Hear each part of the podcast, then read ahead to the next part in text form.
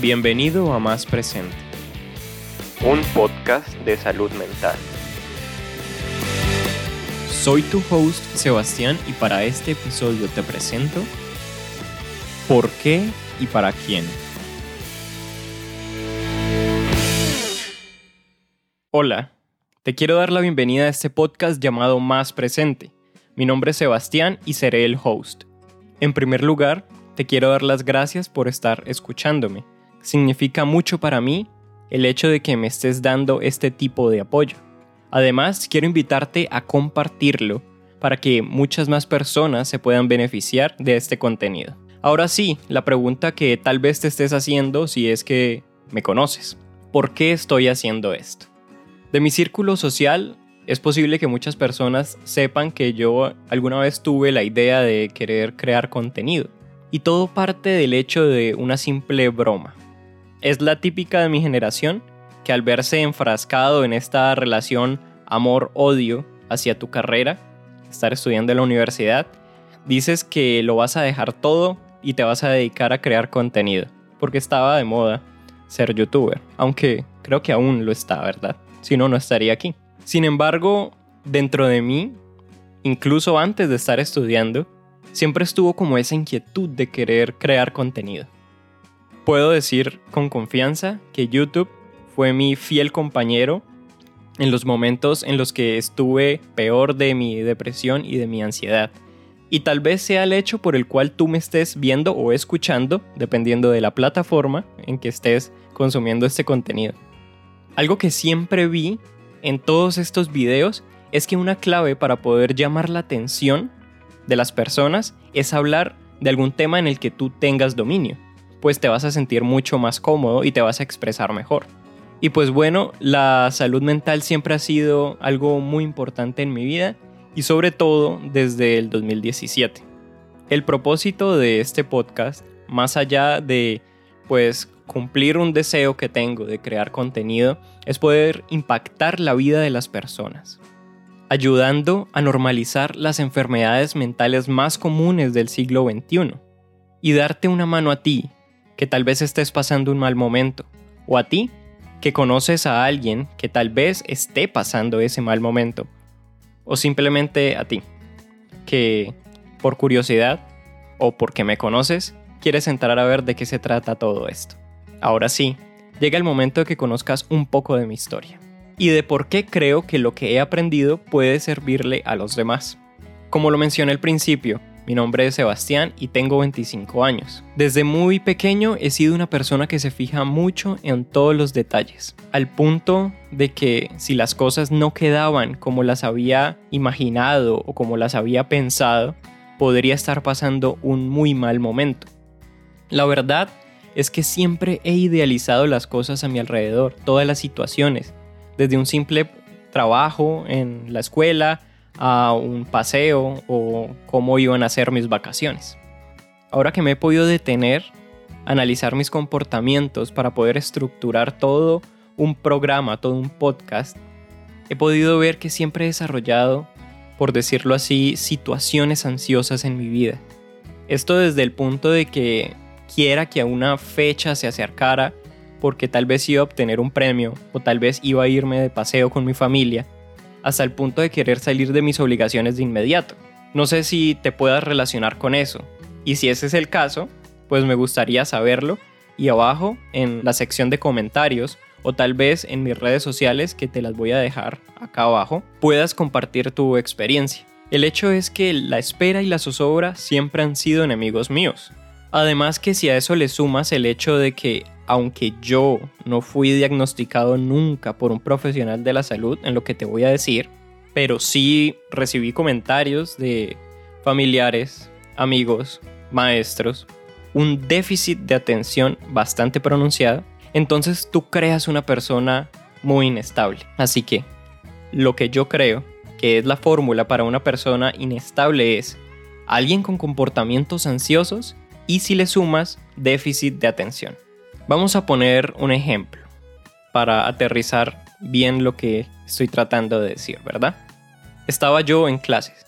El tema me estaba aburriendo. La verdad no me sentía cómodo y me empezaba a distraer pensando en alguna otra cosa, que tal vez sí estuviera dando vueltas en mi mente hace un tiempo y quisiera prestarle atención. Pero luego una voz dentro de mí me dice, oye, cuidado, están dando un tema importante y cuando es tiempo de prestar atención ya es muy tarde. El tema ha sido dado por el profesor, por el maestro, y ahora a mí me crea la ansiedad de saber que ese tema importante va a salir en algún trabajo próximo o en alguna evaluación. Entonces, sé que ahora voy a depender de alguien más que me tenga que ir a explicar ese tema a mí y voy a darme cuenta que por mi propia cuenta no puedo con todos los temas. Y en ese momento entro en un estado de depresión porque no soy lo suficientemente bueno que creía ser. Y bueno, hasta el momento puedes decir como que, como así, eso es normal. No podemos saberlo todo siempre. Pero ese no era mi caso. ¿Por qué? Se me olvidó mencionar algo. Y es que justo en este momento pues vale la pena incluirlo. Aparte de esa fórmula de una persona sumamente inestable donde teníamos ya comportamientos ansiosos y déficit de atención, ahora le sumamos baja autoestima. Esto ya es una bomba. Sí, tuve por muchos años una autoestima muy baja y lo único que podía resaltar eran mis calificaciones porque siempre me destaqué por ser un buen estudiante. Así que mis calificaciones eran lo único que podía presumirle a los demás y con lo que yo me podría defender cuando me sintiera vulnerado. El tema es que todos estos comportamientos se fueron repitiendo a lo largo de mi vida y no fue sino hasta el 2017 donde decidí aceptar ayuda profesional. Nunca pensé que la necesitaría, pues siempre supe qué es necesitar ayuda profesional, porque en mi familia pues se han tenido antecedentes de ansiedad y depresión. Lo que yo no sabía, con lo que yo no contaba, es que estos trastornos mentales se presentan de distintas formas en distintas personas. No tiene que ser un modelo o un paso a paso que encontremos como una receta para saber que tenemos depresión o ansiedad. Aparte que también es hereditario. Así que luego de una crisis que tuve en 2017 y de la que hablaremos en futuros episodios, fui a mi primera cita con un psiquiatra. Y de una, sin pensarlo, fui diagnosticado con trastorno de ansiedad, depresión y fui medicado. Ahora bien, la ayuda que yo pude recibir fue fantástica. Y luego la voy a ir detallando en otros episodios también. Si tú has recibido algún tipo de ayuda psiquiátrica o psicológica, o de algún profesional de la salud mental, déjanlo en los comentarios y así muchas más personas que vean este contenido van a poder animarse, van a poder tener la fuerza para también pedir ayuda. Bueno, y precisamente porque mi ayuda fue tan fantástica, quiero que sepas lo siguiente. Quiero dejar en claro algo. En ningún momento yo pretendo que vayas a sustituir un tratamiento profesional. ¿Por qué? Porque es que con este podcast yo no te voy a curar. No tengo la autoridad ni la formación profesional para hacerlo. Pero sí quiero que me veas como una persona cercana, tal vez como un amigo, como alguien que ya ha pasado por lo mismo que tú, que te puede dar la mano, que te va a entender, que no te va a juzgar y que juntos vamos a salir de ese mal momento que estás viviendo. Voy a enseñarte las tácticas que me han dado mis psicólogos y psiquiatras para poder sobrellevar todas estas situaciones. Además, te voy a ayudar a entender la raíz de los problemas como la depresión y la ansiedad. Y te voy a demostrar que no hay ningún problema en hablarlo. Esto se debe normalizar. Muchos están sufriendo en silencio. Y esto es muy dañino y peligroso. Mi objetivo principal con este podcast es que tú puedas volver al presente, sacarte de ese futuro o de ese pasado en el que te encuentras y que puedas estar día a día viviendo tu situación.